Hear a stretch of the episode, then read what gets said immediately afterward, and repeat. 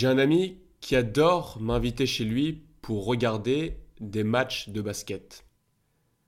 Je l'adore, mais je n'y connais pas grand-chose à ce sport. Quand je regarde un match, je m'ennuie tout le temps. Je n'ai jamais vraiment réussi à m'y intéresser. Mais l'autre jour, j'ai vu quelque chose qui m'a vraiment intéressé. C'était une citation de Michael Jordan. Je te la mets là.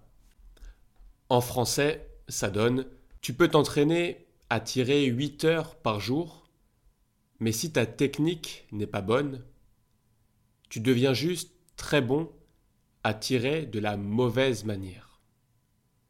Autrement dit, entraîne-toi de la bonne manière, ne te contente pas juste de t'entraîner. Voici pourquoi cette citation m'a parlé.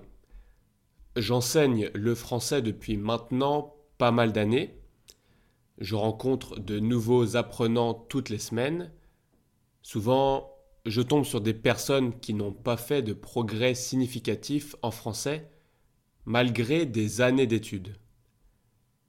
Elles restent bloquées au même niveau et font toujours les mêmes erreurs. Ce n'est pas parce qu'elles n'ont pas passé assez de temps à apprendre le français c'est parce qu'en reprenant les mots de Michael Jordan, leur technique n'est pas bonne. Maintenant, tu te demandes peut-être ce qu'est la bonne technique. C'est une bonne question et il n'y a pas de bonne réponse. Au lieu d'essayer de te donner une réponse unique, voici ce que je t'encourage à faire. Pense à ta propre expérience avec le français. Y a-t-il des choses que tu fais depuis longtemps et qui ne semblent pas t'aider à progresser? Et à l'inverse, y a-t-il des choses que tu as adoré faire et qui t'ont donné plein d'énergie? Réfléchis-y quelques instants et je pense que tu vas trouver tout seul la réponse à la question initiale. Qu'est-ce que la bonne technique? J'espère que ça t'aide. Comme toujours, si tu as des questions, N'hésite pas à me les poser en commentaire.